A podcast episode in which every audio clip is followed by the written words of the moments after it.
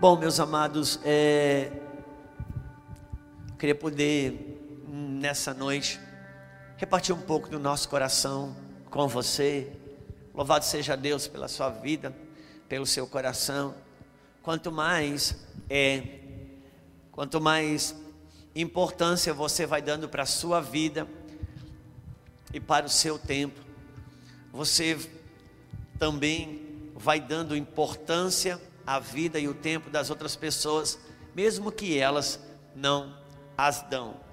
Então, para mim, tem muito significativo, muito significado que você sai de casa é, um dia como hoje, uma noite como hoje, separa o seu tempo, se lembra da sua casa, da sua agenda, em vez de estar nesse lugar para buscar o teu Deus, para buscar o teu Senhor, para é, separa esse tempo para se expor a Deus e as suas verdades.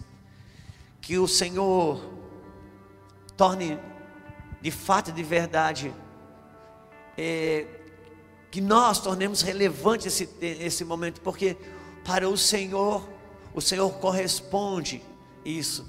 Por que eu estou falando isso? Porque nós não temos mais tempo a perder com nada. O tempo, ele é o maior de todos os elementos que temos, ah, porque o tempo, ele é vida.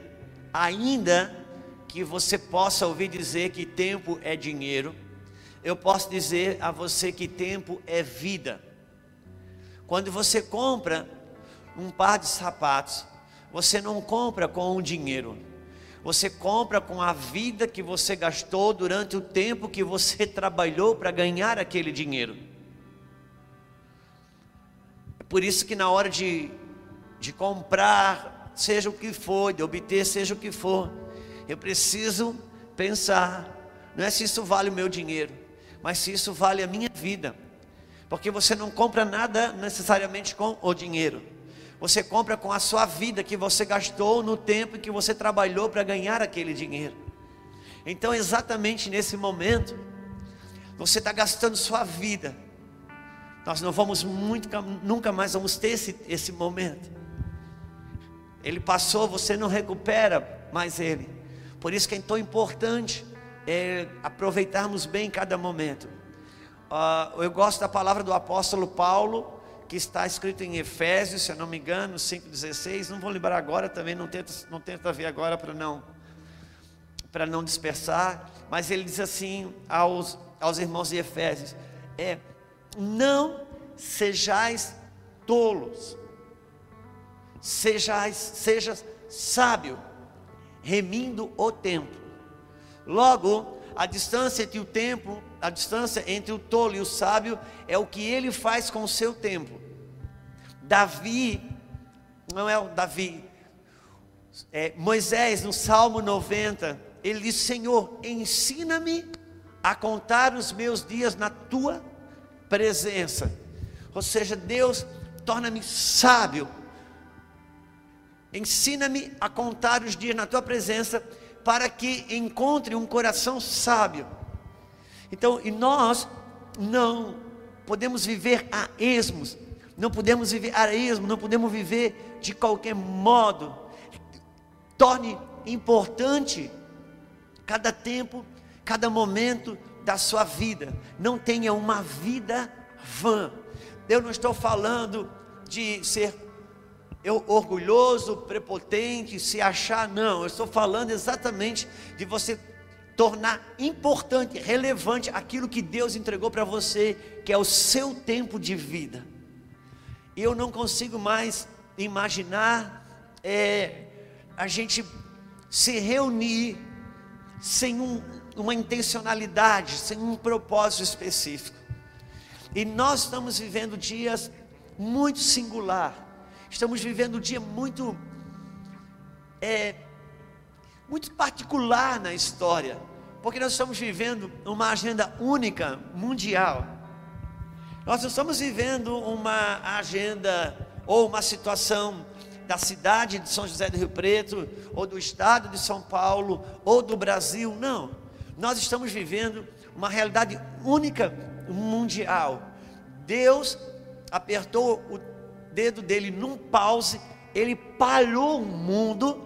Em volta dessa parada, tem muito rebuliço, muita coisa acontecendo, e todas essas coisas que vão acontecendo, elas nos chamam, elas clamam é, por, por muitos assuntos a ser discutido. Agora você imagina, Deus aperta um pause no mundo para conversar comigo, com você, e nós estamos com a nossa cabeça entulhada sobre o que o pause de Deus gerou na face da terra. Deus desacelerou o mundo para poder falar com seus filhos.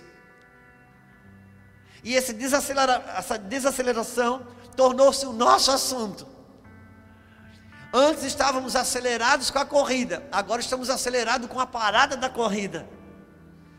E precisamos entender que Deus parou o mundo. Deus parou o mundo, sim, Deus parou o mundo. Por quê? Porque só Ele pode fazer isso, irmão. Só Ele que pode fazer isso.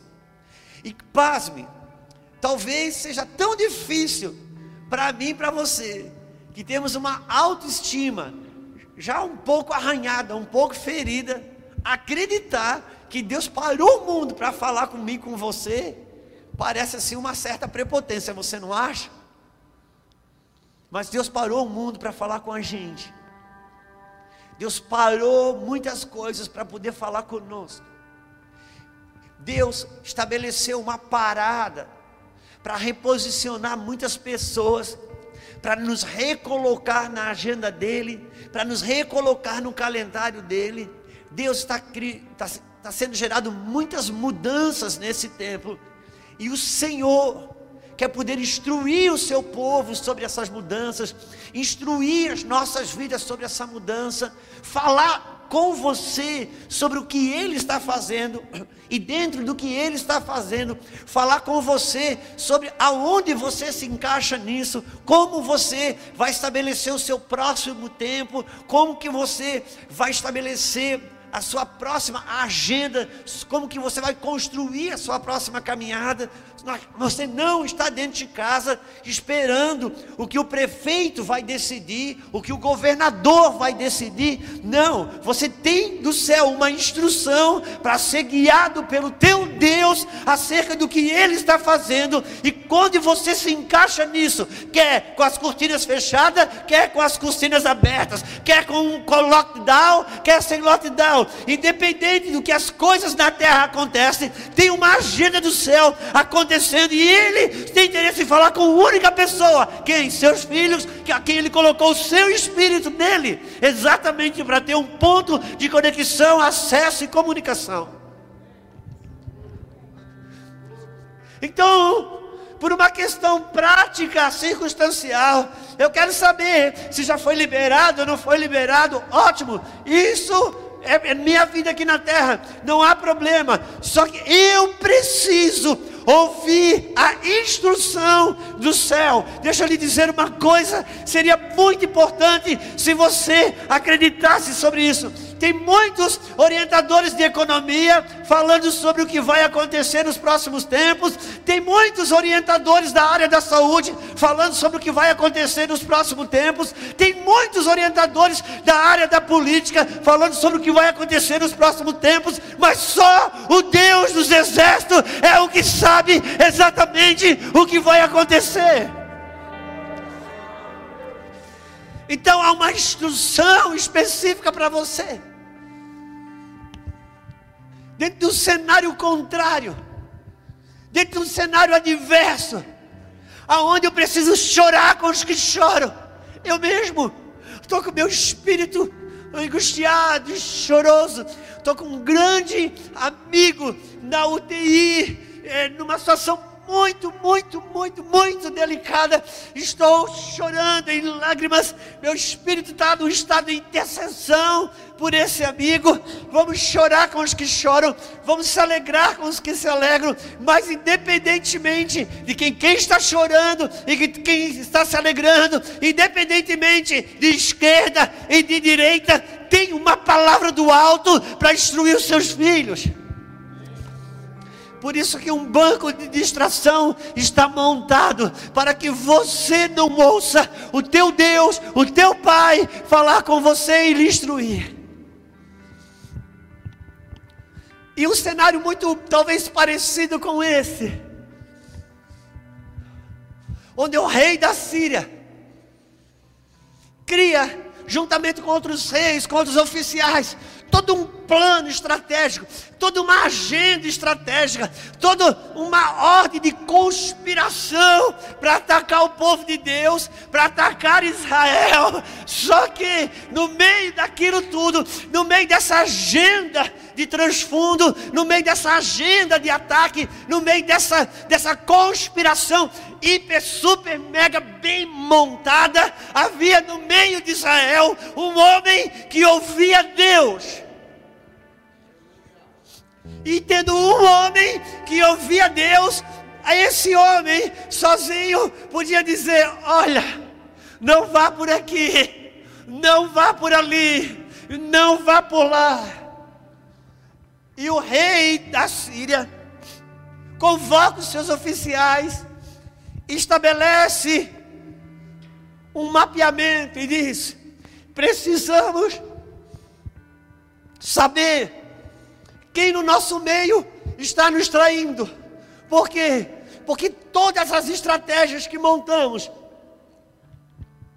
todos os movimentos tão bem pensados que montamos, temos os melhores carros, os melhores cavaleiros, os, as melhores mentes, nós temos o controle sobre tudo, mas não conseguimos atingir esse povo. Tem alguém no nosso meio nos traído que ouve tudo e vai lá e fala e dá um jeito de, de fazer com que eles se escapam das nossas investidas de ataque. E alguém disse: Não, não, não é ninguém no nosso meio que está nos traindo, mas é que existe um homem que ouve a Deus e sabe o que você, o rei, fala ou pensa na sua cama ao dormir, e diz a ele, e isso é o nosso, todo o nosso problema.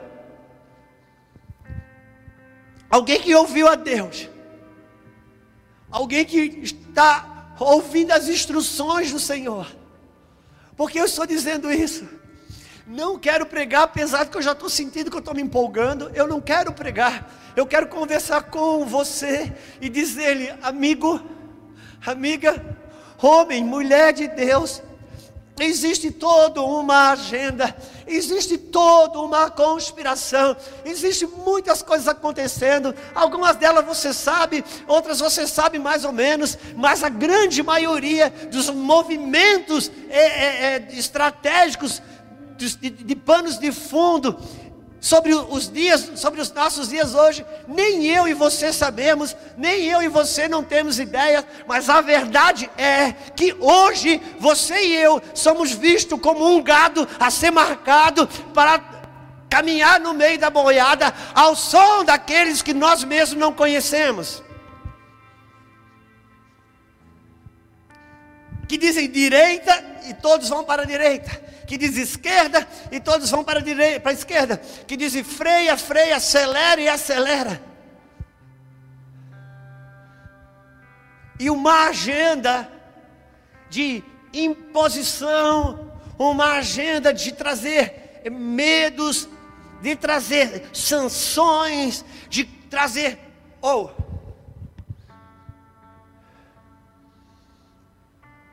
Você sabe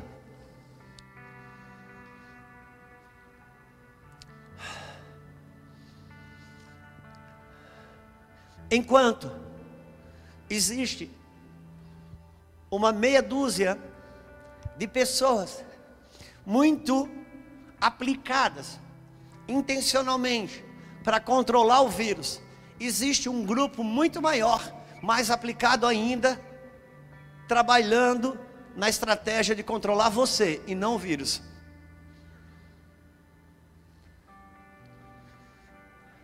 Mas eu não quero aqui falar sobre política, até porque não é minha área.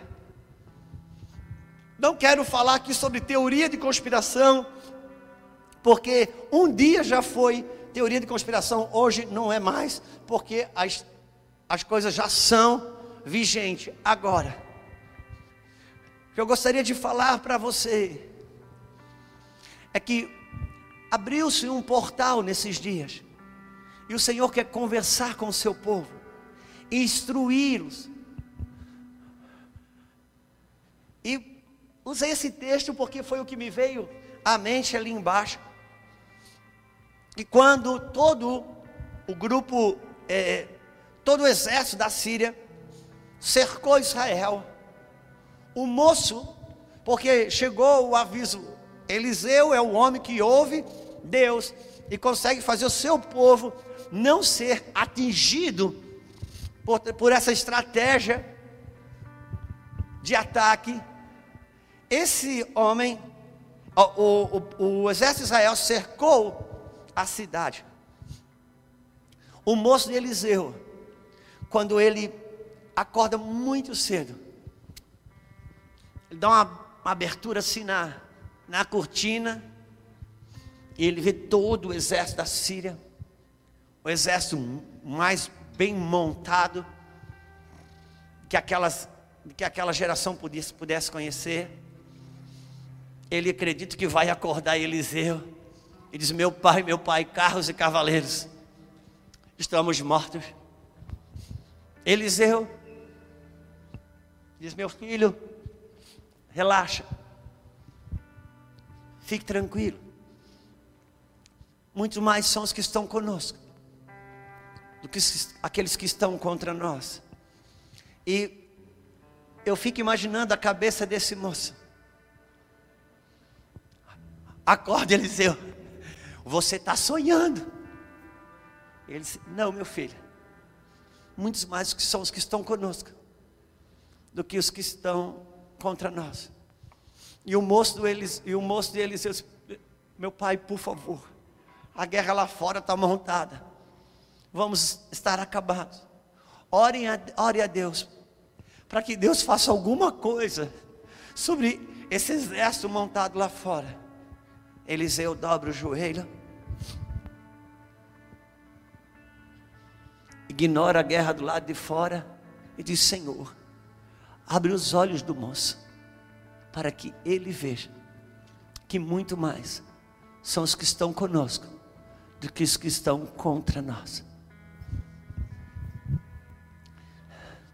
Eliseu não orou para Deus resolver a guerra que estava montada lá do lado de fora, que era palpável, que era visível, que podia se medir com estatísticas, que podia se medir com números, que podia se medir com informações verdadeiras, contundentes. Não. Deus disse, Deus, Eliseu ora e disse: Senhor, a guerra do lado de fora eu sei que essa não é o problema, porque está nas Suas mãos. Eu oro para que o Senhor ajude este homem a vencer a guerra que está dentro dele, em detrimento da guerra que está do lado de fora. Porque o que verdadeiramente abala a mim, o que verdadeiramente abala você, o que me desestabiliza e o que te desestabiliza, não são as guerras que eu e você não conseguimos vencer do lado de fora, mas são as guerras que não conseguimos gerenciar aqui do lado de dentro.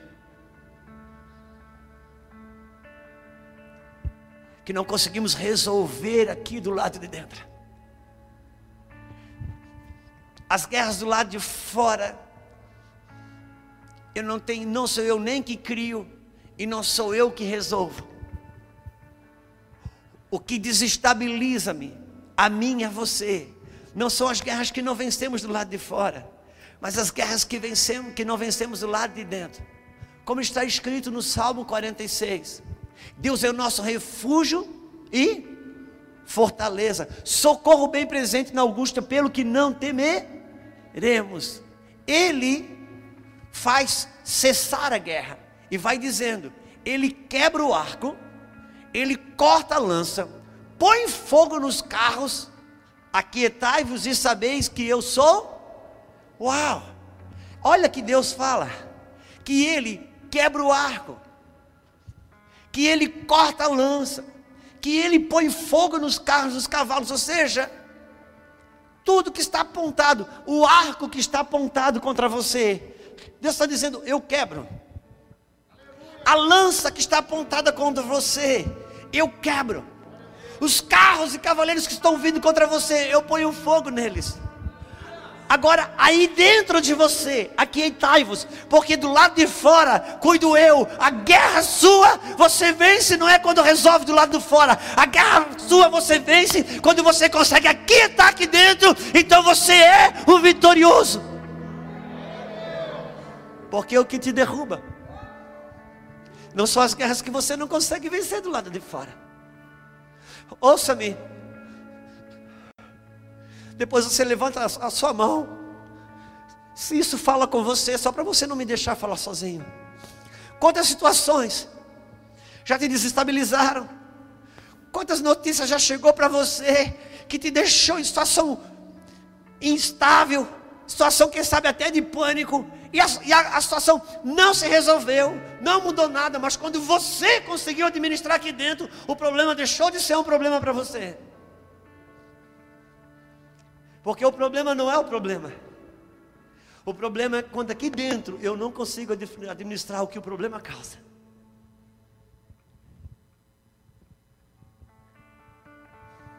Nossa maior guerra é resolver as nossas demandas, as nossas questões aqui dentro.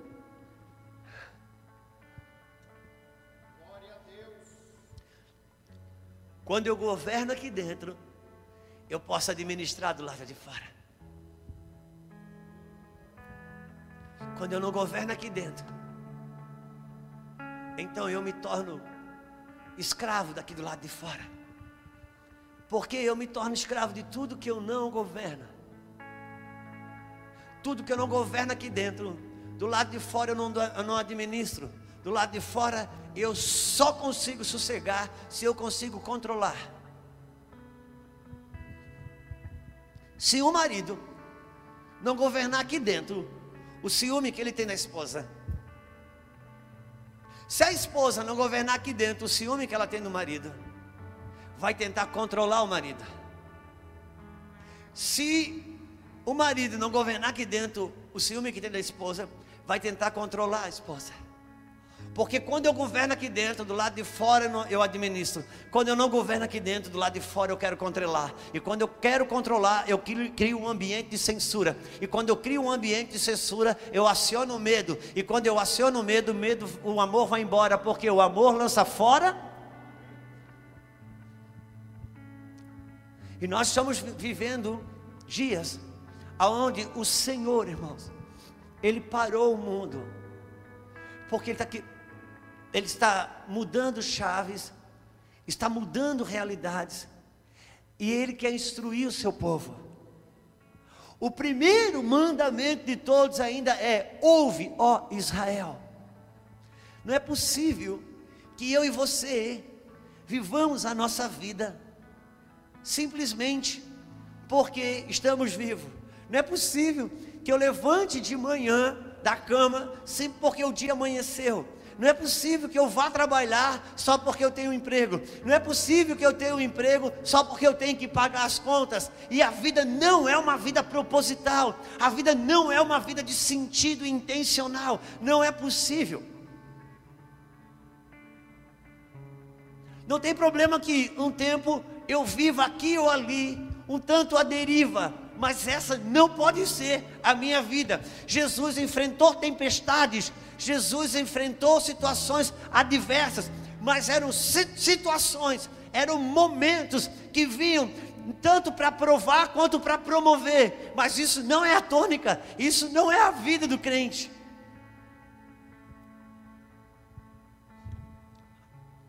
Esse tempo de pandemia tem sido um tempo maravilhoso para a igreja. Agora, como chamar de maravilhoso situações tão difíceis. Como chamar de maravilhoso tempos tão contrários? Como chamar de maravilhoso tempos onde a gente tem gente que a gente ama, que morreu?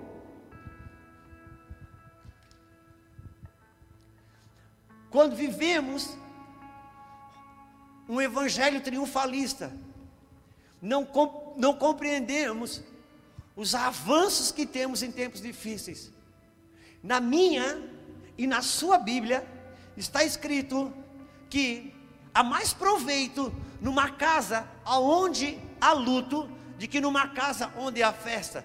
Eu lembro que antes de ter é, a Bíblia, essa Bíblia que eu tenho, a tradução Thompson, que é a que eu tenho de preferência entre muitas Bíblias que eu tenho, mas eu comecei, me converti lendo a Bíblia da minha mãe.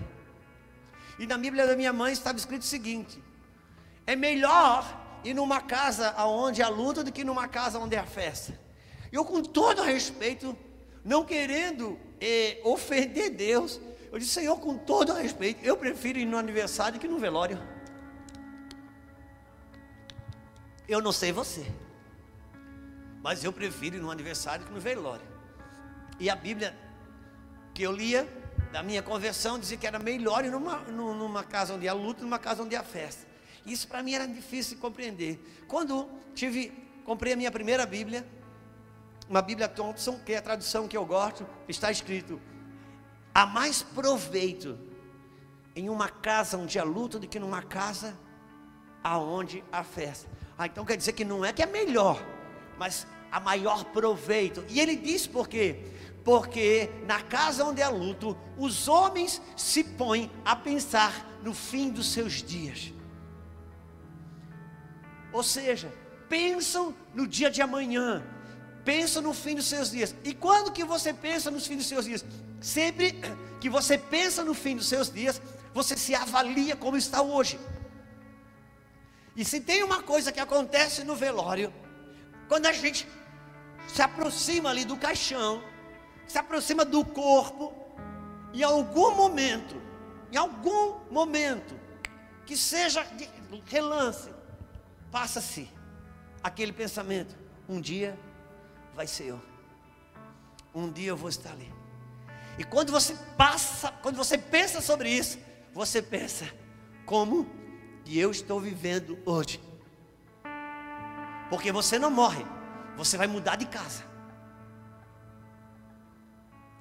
E enquanto você vive nessa casa, você prepara a sua próxima casa. Eu lembro quando eu me mudei a primeira vez. Quando a nossa casa ficou pronta, eu estava morando numa casa, não vou nem dizer que era de aluguel, porque na verdade eu ganhei a casa para morar. Eu lembro quando fizemos a mudança. Colocamos tudo em cima do caminhão, inclusive a cachorra. E eu lembro que o caminhão foi saindo e eu fui no meu carro atrás. Mas eu voltei para dar aquela última olhada dentro da casa. Isso eu não tinha esquecido nada. Quando eu cheguei ali, que eu voltei, aquela casa toda escura, vazia, um sentimento de tristeza, um negócio estranho. Eu disse: Deus, que é isso? Eu morei aqui esse tempo todo, parece um negócio tão triste. E ali o Senhor me fez entender: não, a casa não estava triste. O que mudou é que a vida que morava naquela casa saiu dali. Nós saímos de lá, tiramos tudo que era nosso. A vida da casa saiu. Só que depois que botei a mudança no caminhão, eu lembro que eu acho que a Lulu levou o carro, eu acho que eu fui com, com o homem do caminhão. A gente foi junto. Eu não saí dali pensando, meu Deus, agora onde é que eu vou botar essa mudança? Vou morar onde? Não, escute, não. Eu tinha aprontado a minha casa, estava toda pintada, toda arrumada, eu estava indo para um lugar melhor. Entende uma coisa? Você não morre, você muda de casa. Agora, por favor, não espere morrer e pensar, meu Deus, para onde eu vou? Não, enquanto você está nessa casa, você prepara a sua próxima morada.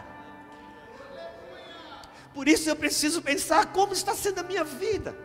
Que tipo de vida eu estou vivendo? Que sentido eu estou vivendo? Por que, que eu, o que eu estou fazendo do meu trabalho, o que eu estou fazendo da minha casa, do meu casamento, o que eu estou fazendo com a relação com os meus filhos, o que eu estou fazendo na igreja, o que eu estou fazendo no meu ministério? Tem sentido o que eu estou fazendo? Parar, olhar na frente do espelho e dizer: Meu Deus, tem sentido isso? Porque se não tem sentido, é hora de ouvir as instruções do Senhor para dizer o seguinte: tudo que te paralisa não está num tamanho comparativo com aqueles que estão a favor de você nessa guerra que te paralisa. Há mais proveito numa, numa casa onde há luto, diz a Bíblia, porque ali os homens passam, param para pensar nos seus dias. Eu lembro que quando Jesus estava na sua via sacra, em algum momento ele não suportou e ele caiu.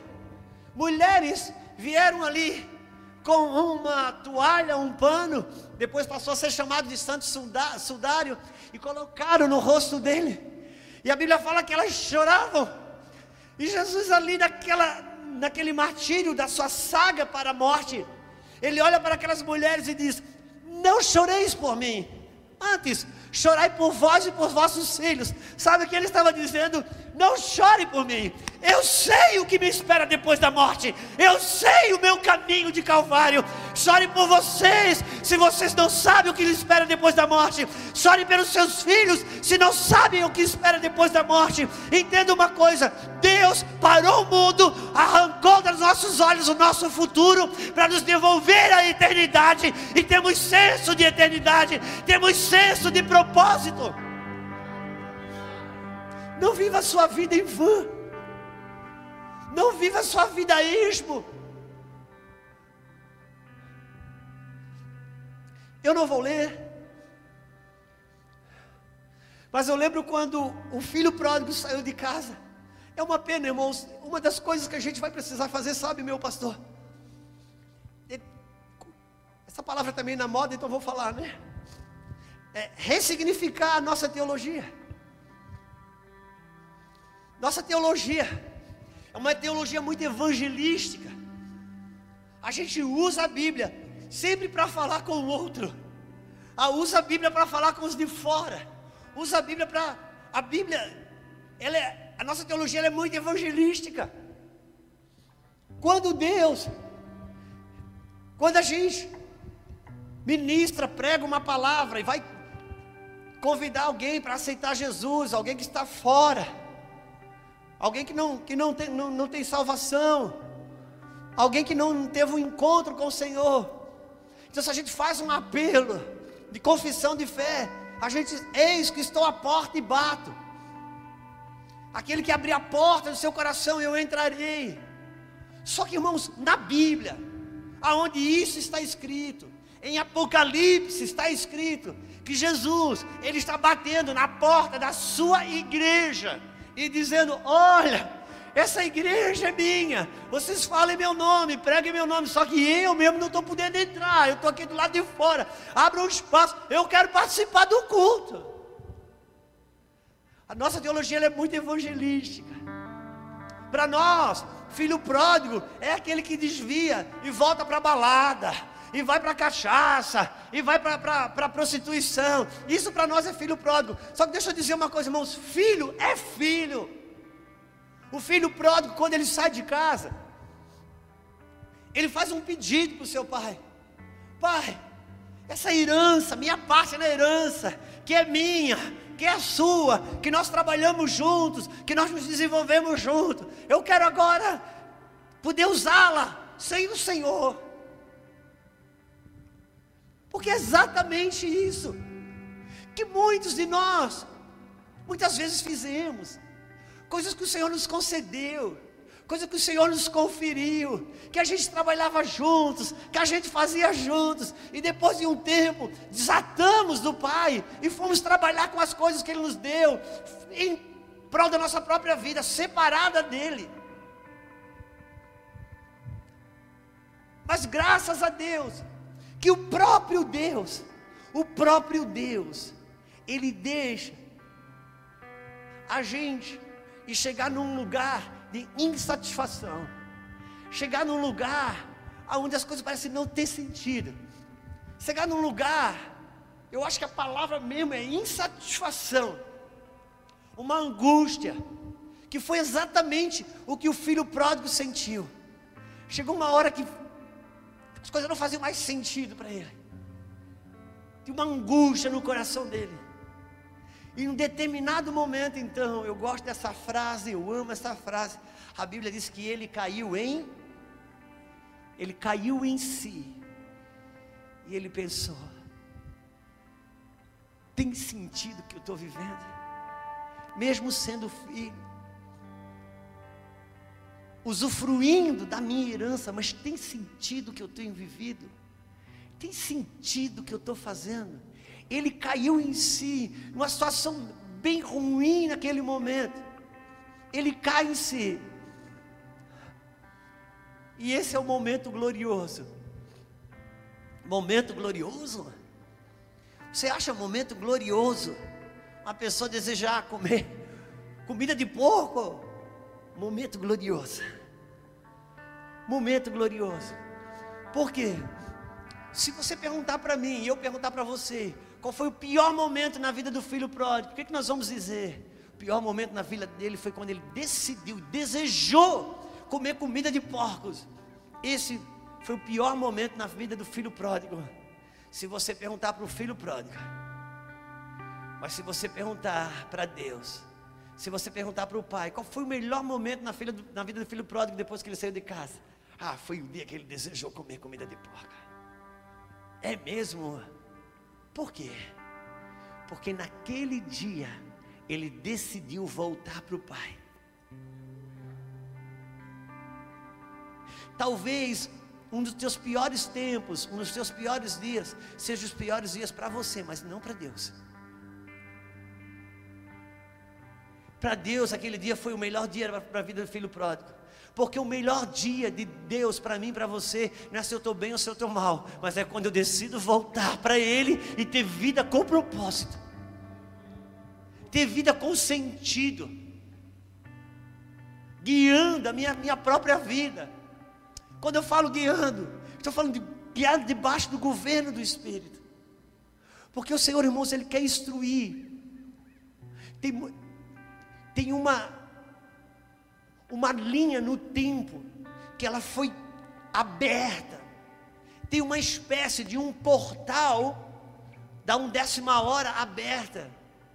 E há um processo muito de muita aceleração nesse tempo. Ouça, eu estou falando com você de forma instrutiva. Nós estamos vivendo dias de muita aceleração. Quem pode perceber? Eu conheço pessoas que no campo das finanças estão perdendo muito. Eu conheço pessoas que no campo das finanças, dentro da pandemia, resolveu ganhar muito. Eu conheço situações de igreja que na pandemia estão vivendo grandes dificuldades e muitas delas fecharam.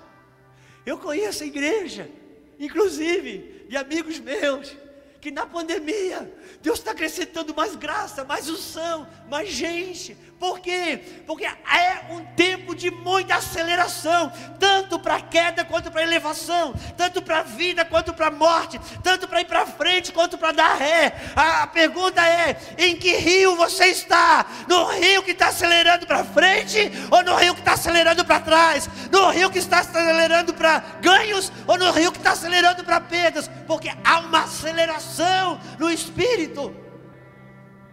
Há uma aceleração as chaves de mudanças, as chaves de, de movimentação.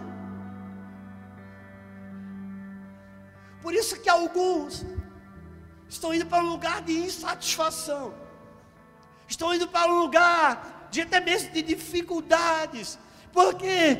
Porque é o próprio Senhor empurrando você para esse lugar, para um lugar de pressão, para um lugar de insatisfação, a fim de que você grite e Deus possa abrir os seus olhos e mostrar uma realidade que você não conhecia, que muito mais são os que estão com você do que os que estão contra. Por isso, muitos de nós estamos sendo levados a uma pressão, a situações difíceis, não do lado de fora. Ouça, ouça, deixa eu falar com você.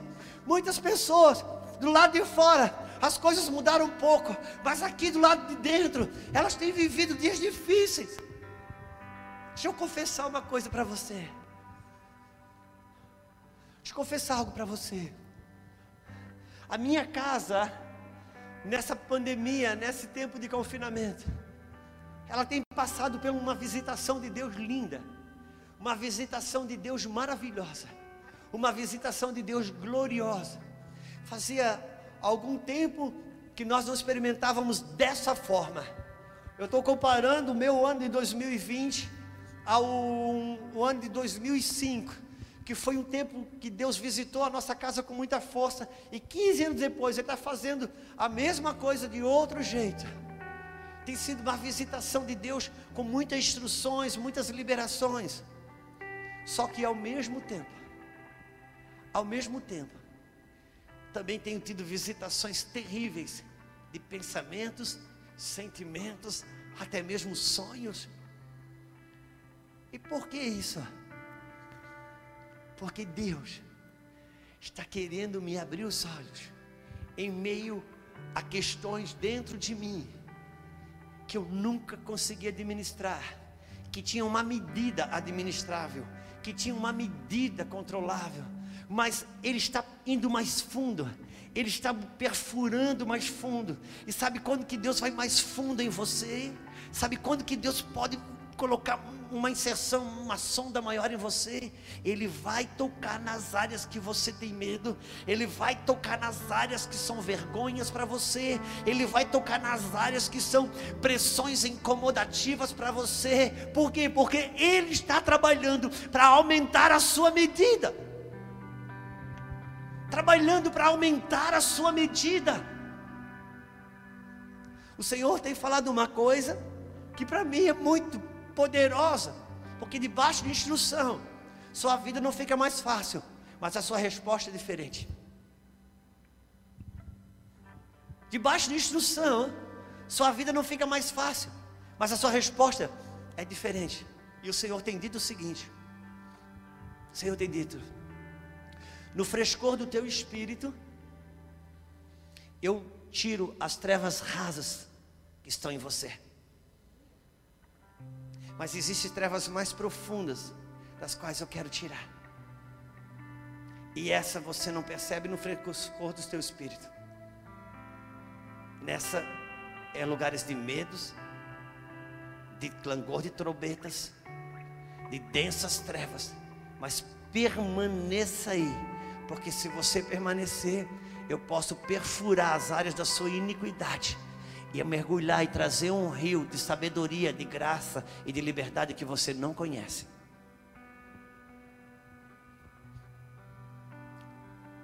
Existe um evangelho de verdade a ser emplacado na sua vida.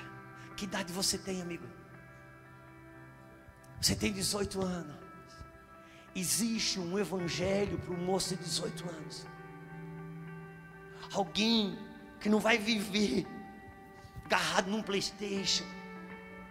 Alguém que vai olhar sobre o futuro, que pode ser um José no meio da sua geração que pode ser um Daniel no meio da geração, da sua geração.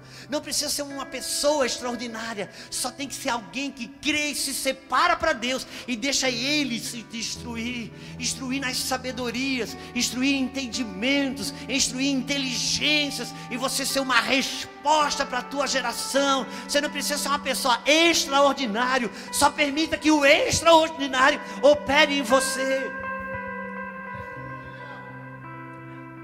Mas isso vai passar pelos teus medos, vai passar pelas suas dificuldades, vai passar por aquilo que te amedronta, por aquilo que você tem vergonha. Isso passa pela sua iniquidade. O Evangelho, ele é um aprofundamento de vida e você não fora, irmãos creia no que eu estou falando. Viver uma vida de fé vitoriosa não é o quanto que você conquista do lado de fora, mas é o quanto que aqui dentro você tem de verdade, você tem de luz de Deus. O Senhor falou uma coisa para mim. para minha casa. E eu sabia que quando ele liberou isso, ele estava, estava falando com a minha casa. Então não ele não falou para mim falar para você. Como se fosse o santo falando para o pecador. Não, isso o Senhor falou para minha casa. E eu tenho me sentido no direito de repartir. Ele disse o seguinte: Eu estou vindo tirar os cambistas de negociações do seu coração. Eu quero pureza, por isso eu estou vindo tirar a impureza. E ele disse: Eu estou vindo com fogo queimar a lenha, porque eu quero tirar toda a mistura. E ele disse mais: Pouca lenha, muita mistura. Muita lenha, santidade. E quando o Senhor falou para mim, que Ele estava vindo tirar as impurezas do coração. Eu já fiquei pensando, com a minha mente caída, no meu raciocínio de uma mente caída, sabe o que eu pensei? Deus vai vir tirar o meu egoísmo, Deus vai vir me tirar é, é, pensamentos de lascívia que passam dentro de mim às vezes, Deus vai tirar é, é orgulho. Mas o Senhor tem falado, esse é o seu conceito de impureza. Não é o meu conceito de impureza. O Senhor tem dito: Eu estou vindo tirar as impurezas do seu coração. Para você, impureza é aquilo que é pecado. Para mim, não. Para mim, impureza são registros, são coisas que você viveu na sua história, que causou registros negativos dentro de você, que criou pensamentos de medo dentro de você que criou bloqueios e impedimentos dentro de você. E por causa desses impedimentos, por causa desses bloqueios, e aí sim, por você não conseguir é, fluir, por você não conseguir rompê-los, aí sim, você vai para um pecado aqui, vai para outro pecado lá, para outro pecado acolá. E para você e para todo mundo que tem uma mente caída, a impureza é essa pecaminosidade, mas para mim não. Para mim a impureza vem antes disso, é onde a minha luz não governa, onde a minha verdade não consegue romper romper os registros de mentira que estão aí dentro. Mas eu estou vindo e eu vou passar por meio da tua iniquidade, eu vou passar por meio disso que você chama pecado. Eu quero ir lá dentro, lá no início, aonde nascem as tuas intenções, aonde nascem os teus pensamentos, aonde nascem as suas emoções, aonde brota as suas escolhas. Eu quero trazer luz dentro de você. E Ele está vindo. Por isso, Entenda, se você tem percebido uma espécie de um retrocesso, de um regresso na sua condição de fé, pelas pressões, pelos pensamentos que você não queria ter, pelos sentimentos que você não queria ter, e pode estar atribuindo isso à frieza da sua fé, pode estar atribuindo isso a uma reprovação de Deus, pode estar atribuindo isso ao fato que Deus está longe. Não, não, não. Entenda o que o Pai está fazendo. Ele está te visitando no teu Getsemane, Ele está te visitando nos teus medos, Ele quer falar no meio das trevas, Ele quer falar no meio da escuridão, desse lugar que você não administra. Vai precisar crer nisso. Vai precisar acreditar nisso. Ele quer abrir os nossos olhos. Ele quer nos instruir, como Eliseu, dizendo: não vá por aqui, vá por ali, não vá por ali, vá por lá. Esse aqui é uma porta aberta, não entra. Essa aqui é uma porta fechada, entra. Ele quer nos instruir. Tem muitas casas debaixo de pressão. Tem muitas vidas vivendo. Então somente. Não há problema, meu amado. Que o mundo viva desse jeito. Mas você é filha. Você é filha. Sabe o que o Senhor Jesus disse? Quando os discípulos, ele falou sobre a parábola do semeador. Os discípulos disseram: Senhor, por que, que o Senhor explica para a gente e fala em parábolas para eles? Ele disse assim: para vocês, os de dentro, é dado conhecer os mistérios do reino. Por que, Senhor? Por quê? Porque nós estudamos teologia? Não. Por quê? Porque eu venho de uma família bem sucedida? Não. Graças te dou, ó Pai, porque tu ocultaste essas coisas dos sábios e entendidos desse mundo e revelaste aos pequeninos. A revelação de Deus não tem a ver com quanta oportunidade você teve ou deixou de ter, mas o quanto de quebrantamento você pode colocar diante dele. E ele está mexendo com muitas pessoas. Por isso que há um processo de aceleração. Ao mesmo tempo que o mundo da psiquiatria, eu conheço pessoas do mundo da psiquiatria. Eu tenho médico, psiquiatra, amigo. Eu tenho pessoas amigas que são representantes de altos laboratórios de remédios psicotrópicos. Você não tem noção. Quantas pessoas buscando suicídio, quantas pessoas debaixo de pressão, rompendo com a sua vida, divorciando, vivendo, respondendo de forma tão negativa.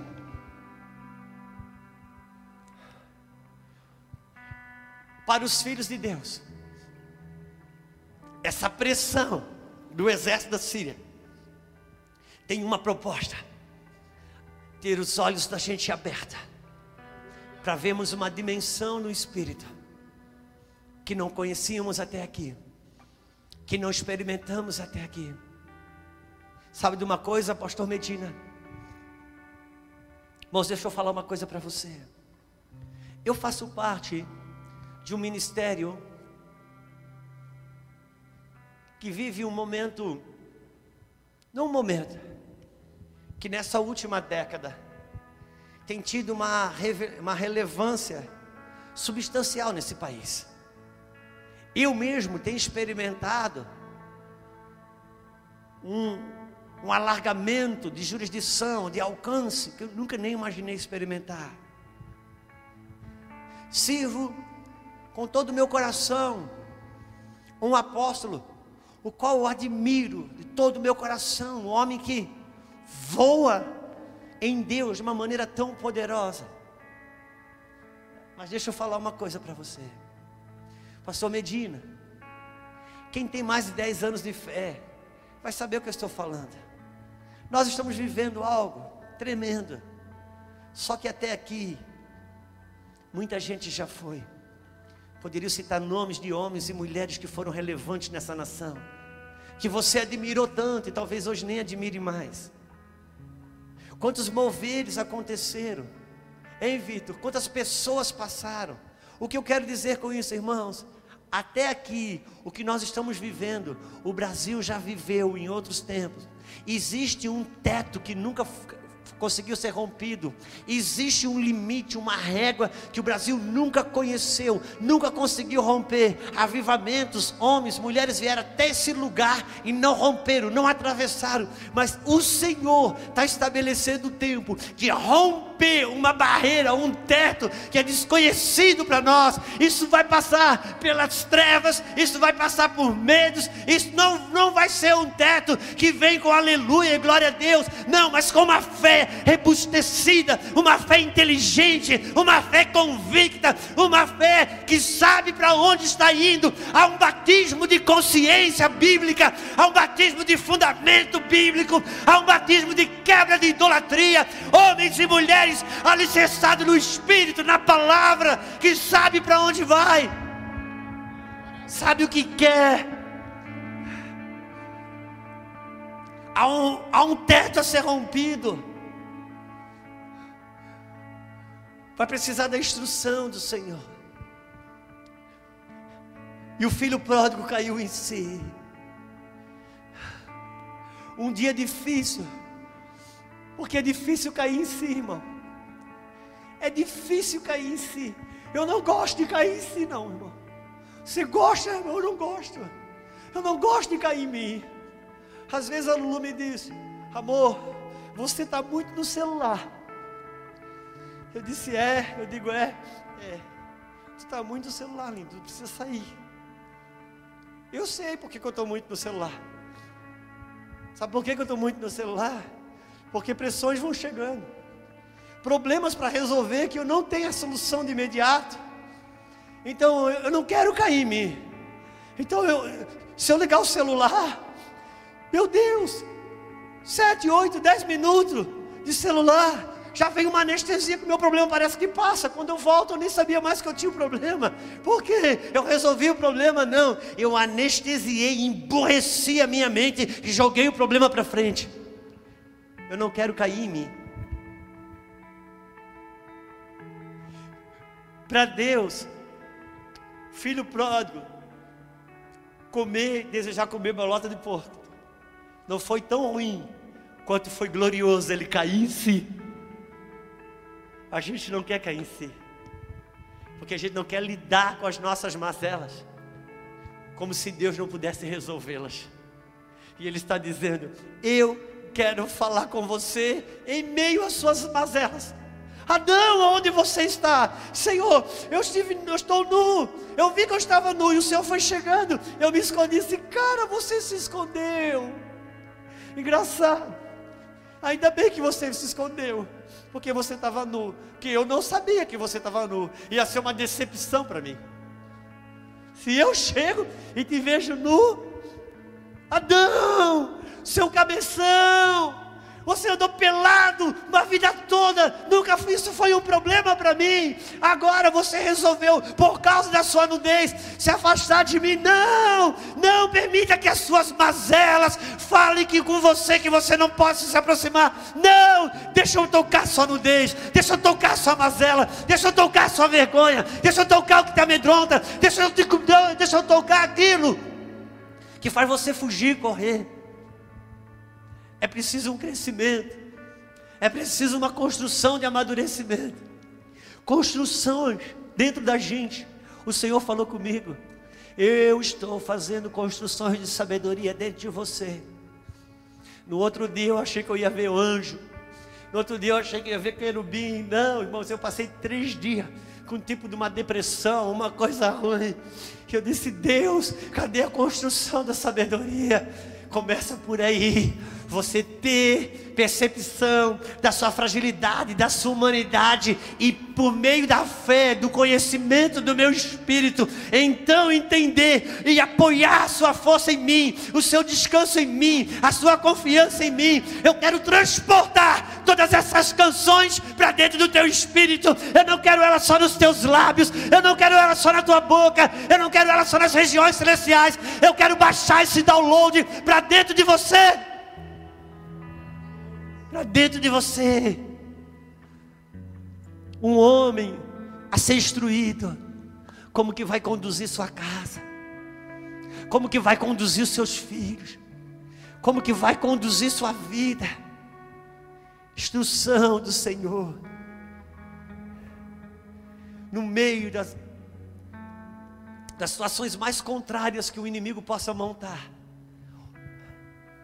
Eliseu ele tinha as instruções do Senhor. Ouça, se tiver um que ouve, toda casa recebe livramento. Se tiver um que ouve, todo um grupo recebe livramento. Se tiver um que ouve, uma cidade recebe livramento. Se tiver um que ouve, vai fazer uma intercessão inteligente, conduzida pelo Espírito. Não estou falando de um ser extraordinário. Não estou falando de um, um ET espiritual. Estou falando de homens e mulheres que decidam cair em si, mesmo que o seu momento em si seja um momento ruim. Porque para Deus, o meu melhor momento e o seu melhor momento é quando nós decidimos voltar para Ele. Há uma estruturação sendo feita. Há uma instrução de Deus, irmão, sendo liberada. Oxalá houvesse corações que crescem nisso, com toda a sua força. E eu vou encerrar dizendo: muitos de nós não estamos conseguindo entrar nesse portal de um décima hora que está aberto. Porque nós, nós temos um banco de memória em nós que está nos atrapalhando. E o Senhor tem falado, sabe, Medina, não deixe o banco de memória de registro negativo te roubar do portal que eu estou abrindo. Eu estou abrindo um portal de você pôr as mãos e pessoas ser curadas. Mas eu e você temos um banco de memória de colocar as mãos e a pessoa não ser curada. Eu estou abrindo um portal de você entrar no seu quarto, orar e ouvir-me, diz o Senhor. Mas você tem um banco de memória que você entra no seu quarto e não me ouve. Sabe, Vitor, Deus falou para Pedro: Pedro, lança sua rede ao alto mar e pesque. Senhor, não dá. Tem um banco de memória aqui que não me deixa entrar nessa palavra profética, que não me deixa entrar nesse rompimento, porque tem um banco de memória de pescar muitas vezes e não pegar nada, e esse banco de memória hoje não me deixa entrar nessa palavra, e o Senhor Jesus diz: Pedro, não deixa esse banco de memória de muitas tentativas não dar certo, impedir que você entre, porque há um portal aberto exatamente agora para você vivenciar coisas que outrora não deu certo.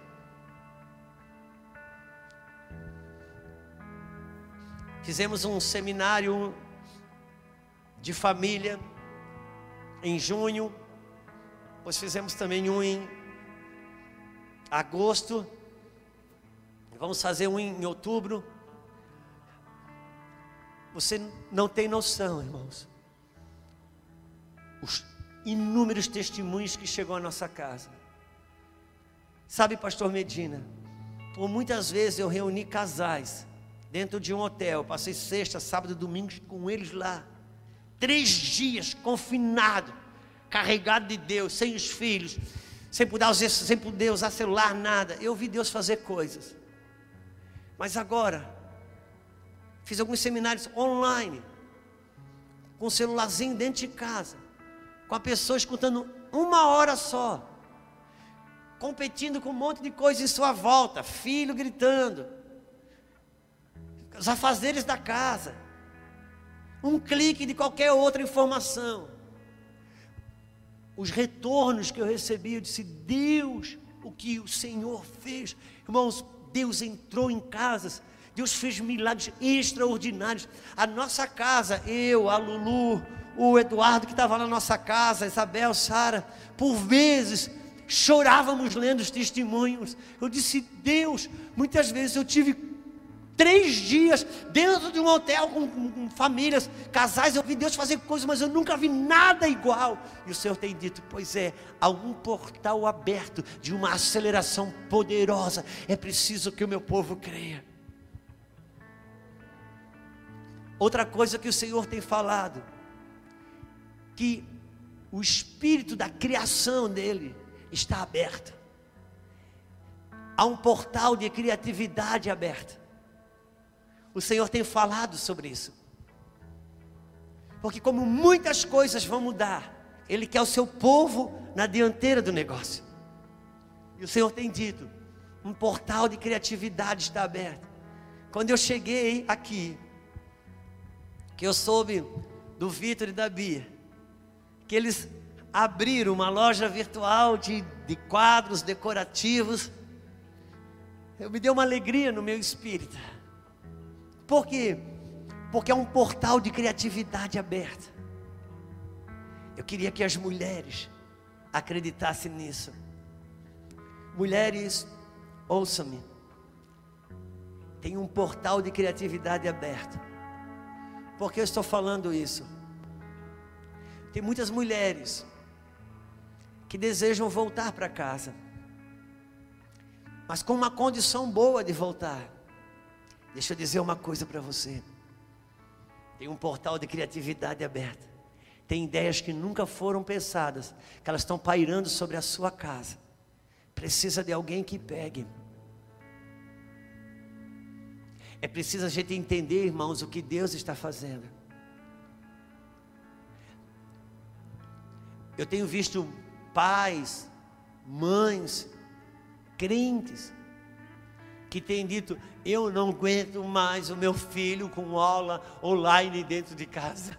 Meu Deus, eu não vejo a hora que volte as aulas do colégio, que eu não aguento mais. Pai, mãe, ouça-me. Teus filhos estavam tendo cérebros consumidos com ideologias dentro das escolas. Agora que ele está dentro de casa só aprendendo o português, a matemática, a geografia que ele devia aprender, mas quem ministra no coração dele é você. Você está brabo? Entenda o que Deus está fazendo e está devolvendo a construção do seu filho para você. Entenda o que o céu está fazendo. Em meio a uma agenda da terra, o céu trabalha. Em meio a uma agenda de Faraó, querendo matar as crianças. Deus pega um menino e esconde dentro da casa de Faraó mesmo aquele que é seu libertador de Israel. É preciso que você creia nisso. Eu quero orar com você. Eu quero orar com você. Isso, minha irmã. Fica de pé mesmo, porque pode, pode ser que assim a gente para. Fique em pé. Tem vergonha não, você está certa. Fique em pé. Eu queria muito chamar você aqui na frente, mas eu não posso.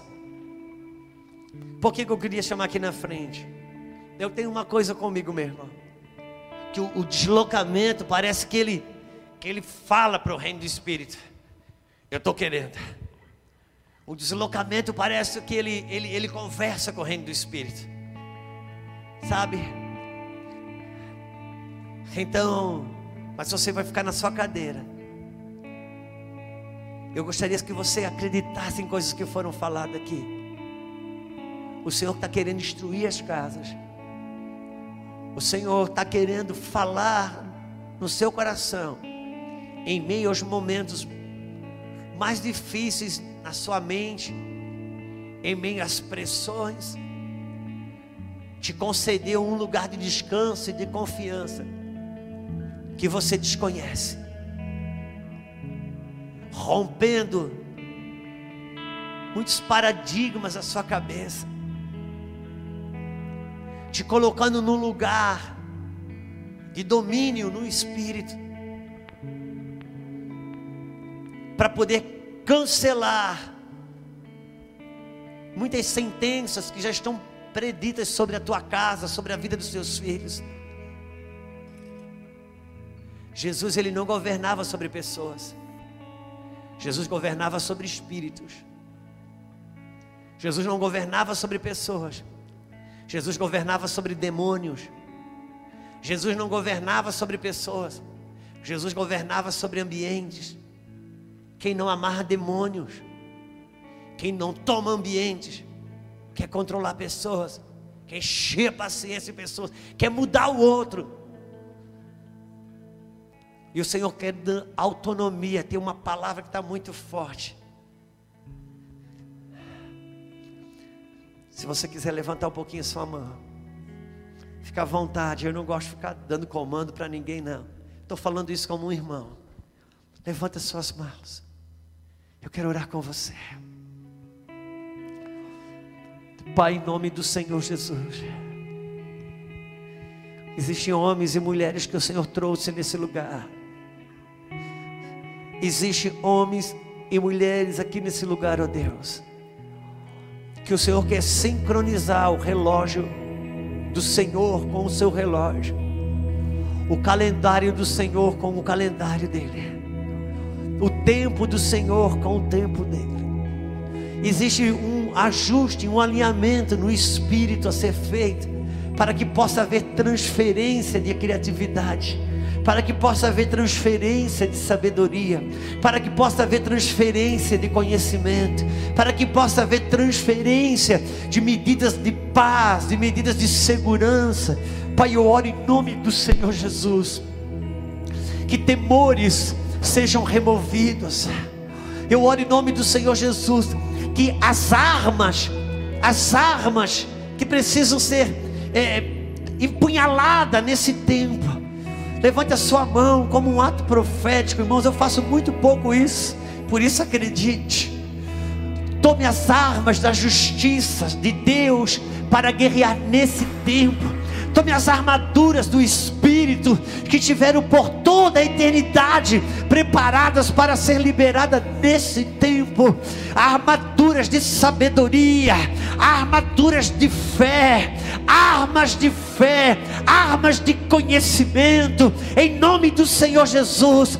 Tenha os transistores da tua mente desobstruídos para conhecimentos de novas realidades que serão respostas no lugar aonde Deus te plantar, que serão soluções em problemas aonde você vai se ver. Sim, em nome de Jesus, situações, circunstâncias e lugares que outrora foram tão difíceis para você, vai ter a chave da solução, vai ter a chave do rompimento, em nome do Senhor Jesus. Eu quero declarar um portal aberto do Senhor sobre a sua vida, sobre a sua casa.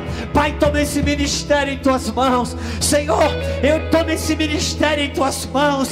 Pai, em nome do Senhor Jesus, que essa cidade, São José do Rio Preto, os arredores desse lugar, meu Deus, em nome do Senhor Jesus, entregue as chaves para esse ministério, para operar nesse tempo.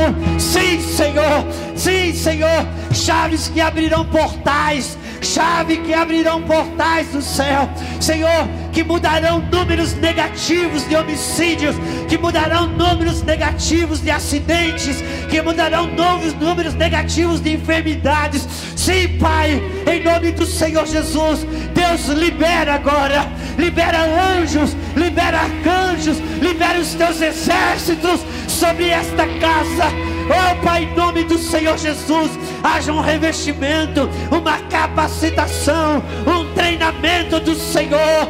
Pai, no nome do Senhor Jesus, haja liberações do céu, haja liberações de recursos, sim, recursos financeiros também, meu Pai, recursos financeiros, recursos financeiros, recursos naturais. Eu quero declarar no nome do Senhor Jesus que venha sobre esta casa profissionais que tenham consciência dos seus sacerdócios, homens e mulheres, Pai, em nome do Senhor Jesus. Senhor, aquele que está estudando, aquele que está fazendo o concurso, meu Deus, que haja liberações governamentais sobre a vida de homens e mulheres nesse lugar.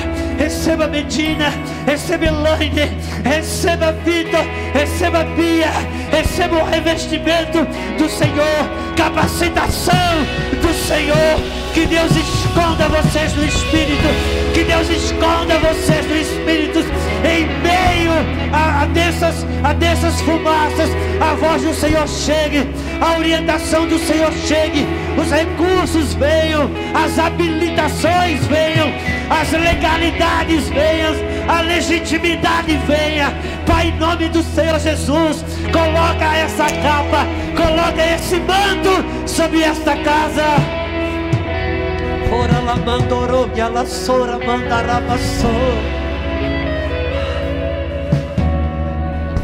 Aonde houver alinhamento, aonde houver arrependimento, aonde houver quebrantamento e o mínimo de um clamor, o Senhor vai vir mudar histórias. Eu sei que Ele vai. É preciso que alguém creia. É preciso que alguém creia. Toda apatia vai embora. Toda inércia vai embora. Toda morbidez vai embora. Toda prolixidade vai embora.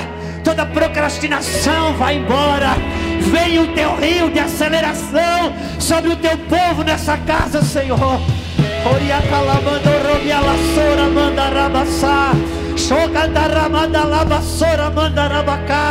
Águas puras, águas novas, águas límpidas, águas refrescantes, águas restauradoras. Sim, em nome do Senhor Jesus. Que venha sobre você, que venha sobre a sua casa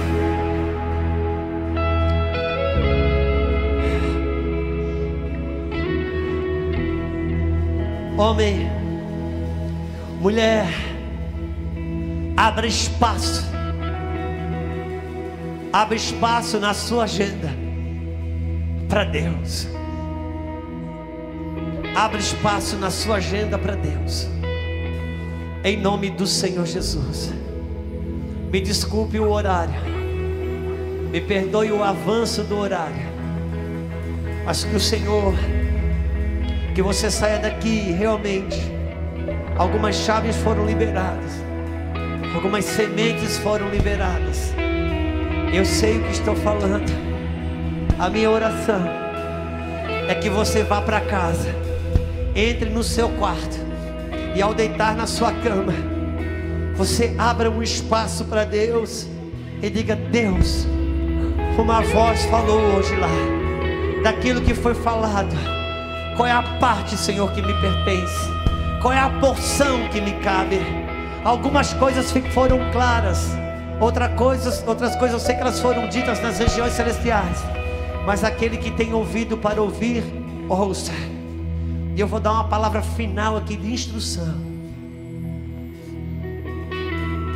Comece abrindo espaços físicos, espaços de tempo na sua vida, como um sinal de que você está abrindo espaços para novas movimentações do Senhor. Me dá uma dica prática, vou lhe dar. Chegue em casa, olhe o seu guarda-roupa, pegue aquelas roupas que já faz seis meses que você não usa. Se faz seis meses que você não usa só por causa da pandemia, amém. Mas no sentido geral, você sabe o que eu quero dizer. Roupas que você não usa mais, que está ali ocupando espaço, tire, irmãos, tire, dê. Dá uma olhada no seu quarto. Aquele ventilador que está lá com uma hélice quebrada, aquela gaveta com aquele, aquela bateria que não tem mais o cabo, com aquele controle que está quebrado, que está ali ocupando espaço. Abra espaços na sua vida. Deixe a sua vida enxuta.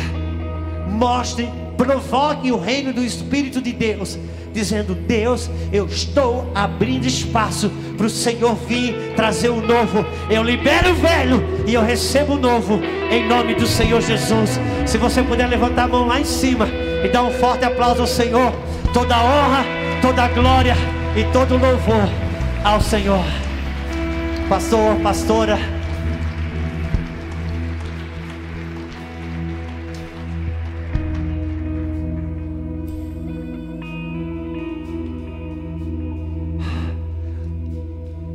Não receba a palavra só.